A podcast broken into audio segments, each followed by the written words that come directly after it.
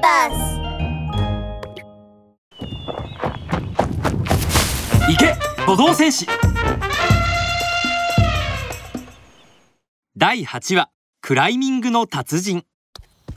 ヒロロ草原から南にまっすぐ進むと翡翠の森にたどり着けるんだよ。あーでもトウガくん私お腹がレスターパンダのポイポイはゴロゴロ鳴っている自分のお腹をさすっています。近くに食べ物はないみたい。僕はまだまだ元気だから君を背負ってあげるよ。さあ僕の背中に乗って。私象に乗るの初めて。すごい。楽しい。えっとぽいぽいちゃん。君の尻尾そんなにブンブンされるとちょっとくすぐったいよガくん見てこの先にリンゴの木があるトウガが顔を上げると少し離れたところにある山の斜面に大きなリンゴの木がありました。木には赤くて大きなリンゴがたくさん実っています。甘いリンゴが食べられる。んあのリンゴの木あんなに実があるのに全然匂いがしないな。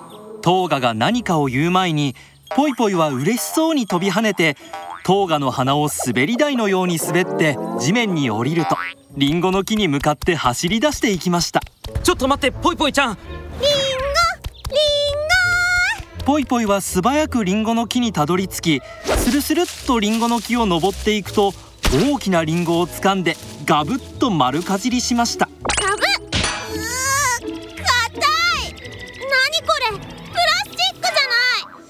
ないぽいぽいちゃん危ない！空から黒い袋が降ってくるとポイポイを包み込みました。するとリンゴの木の後ろから小原社長とガリ吉が出てきたのです。京原社長レッサーパンダを捕まえました！誰が京原社長だ？俺は小原だよ小原！小柄でぽちゃっとした体型に丸い頭それにモコモコの尻尾がついた珍しい動物って言ったらレッサーパンダしかいないだろ今度こそお客様を満足させてやるぜ。あ誰がぽっちゃっとしてるって。ぽいぽいちゃんを離せ。うん社長競争戦士が来ましたよ。逃げるぞ。小原社長とガリ吉はポイポイを入れた袋を持って逃げ出しました。トウガが慌てて追いかけると2人は道を曲がってトラックに向かっているところでした。まずい。車に乗られると逃げられてしまう。ああばよ競争戦士2人がトラックに乗り込もうとしたその瞬間一滴の冷たい雨がトウガの鼻に落ちてきました。トウガが顔を上げると大粒の雨がザーザーと降ってきたのです。雨だ。あよかったこれならなんとかなるかも。ちょっと待った。ぽいぽいちゃんを解放しろ。僕の牙と交換だ。小原社長は足を止めました。そりゃ本当か。象牙と交換してくれるっていうのか。本当さ。僕たちの牙が大金になるって言ってたじゃないか。社長レッサーパンダは700万ですけどこいつの象牙は1本で500万。2本で1000万っすよ！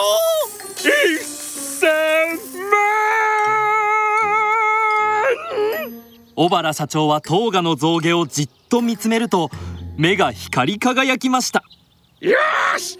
それじゃあさっさと象牙を抜け！早く！それはダメだよ。先にぽいぽいちゃんを解放してくれないとね。それは。京原社長どうしますか？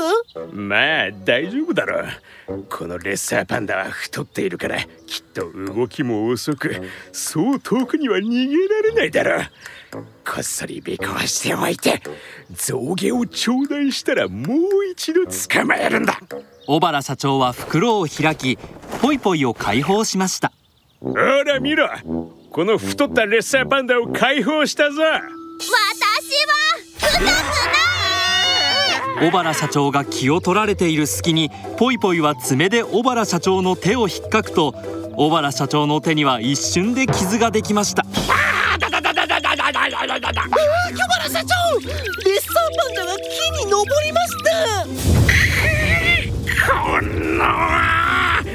ガリキチ捕まえておけ。ガリ吉は急いで木に登ってポイポイを捕まえようとしましたが雨で濡れた木は滑ってしまいガリ吉が木を少し登ったところですぐに下に滑り落ちてしまいました。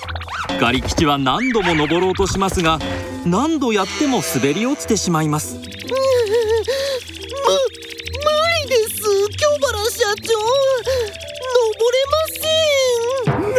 ってそれじゃあこのレッサーパンダはなんで登れたんだ？私たちレッサーパンダはクライミングの達人だからね。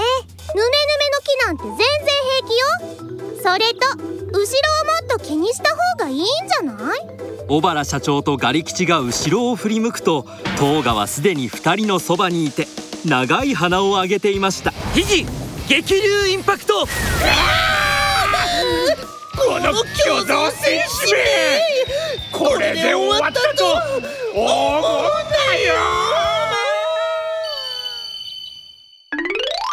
笹を食べるには技術が必要。お腹すいた。あれ？そこに竹がある。